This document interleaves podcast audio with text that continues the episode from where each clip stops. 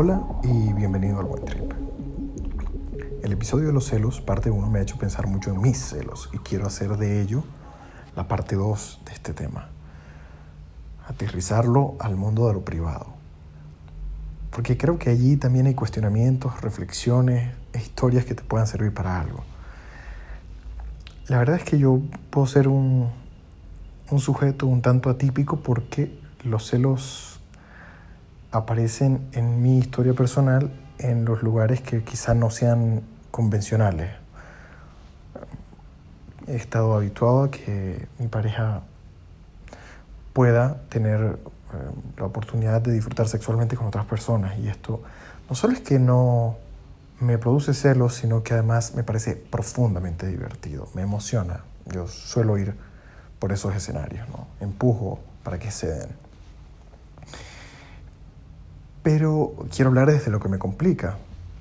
En mi caso, lo que me ha complicado, la primera vez que me apareció como el, signo de los celos con fuerza, fue curiosamente con un gesto, ¿no? Yo estaba habituado a ver a mi pareja tener pues sexo si lo deseaba con alguien.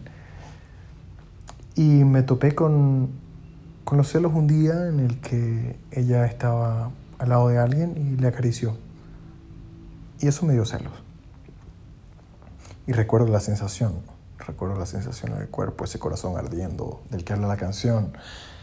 Recuerdo la incertidumbre que me generó, el miedo, pero quizá por todo el recorrido de psicoanálisis yo he hecho personalmente cientos de sesiones mm, acostándome en el diván con mi analista con mis analistas, de hecho.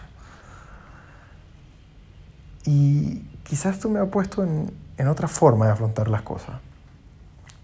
Entonces, ante ese miedo, ante esa incertidumbre, yo normalmente no me rindo, sino que escucho y escucho más profundamente y trato de olfatear hacia dónde está la angustia.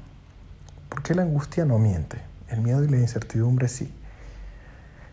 Y la angustia me fue llevando hacia lugares me fue llevando hacia pensamientos, hacia razonamientos, qué era lo que me angustiaba de esa escena, mi pareja acariciando a alguien.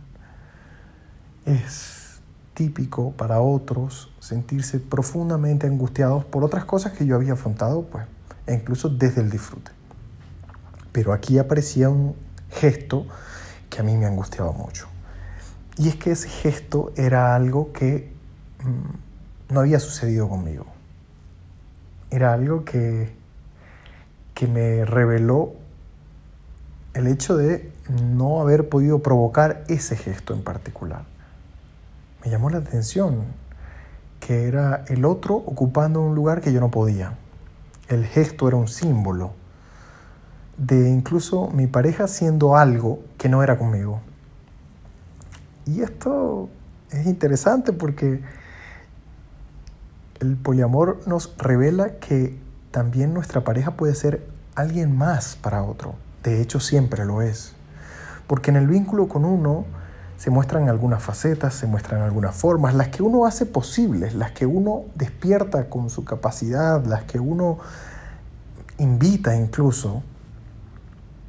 Pero cuando aparece otro, también descubrimos a nuestra pareja desde otro lugar, porque lo vemos amando a un tercero, a un cuarto, a un quinto, y en la forma que lo hace, no necesariamente se repite de forma exacta lo que hace con nosotros. Al hacer esto redescubrimos al otro. Y ese toparse con el misterio de que el otro es mucho más que lo que yo conocía, puede angustiar. Puede angustiar porque nos devuelve la pregunta, ¿quién somos nosotros para ese otro nuevo que acabo de conocer. Nos lleva casi que por coacción a toparnos con la pregunta, ¿qué soy yo en mi vínculo con un otro que no conozco completamente? Y me parece una pregunta especialmente sana, no solo para el que intenta una relación poliamorosa, sino para todo el que ama, porque aunque creamos lo contrario, siempre hay un espacio del otro al que no accedemos. Siempre hay un misterio del otro que no podemos tocar. Y aunque creamos que nuestro amor devela al otro y lo muestra de forma plena, realmente es solo ese fragmento del otro que Él ha dejado ver para nuestro amor. Que tengas un buen día.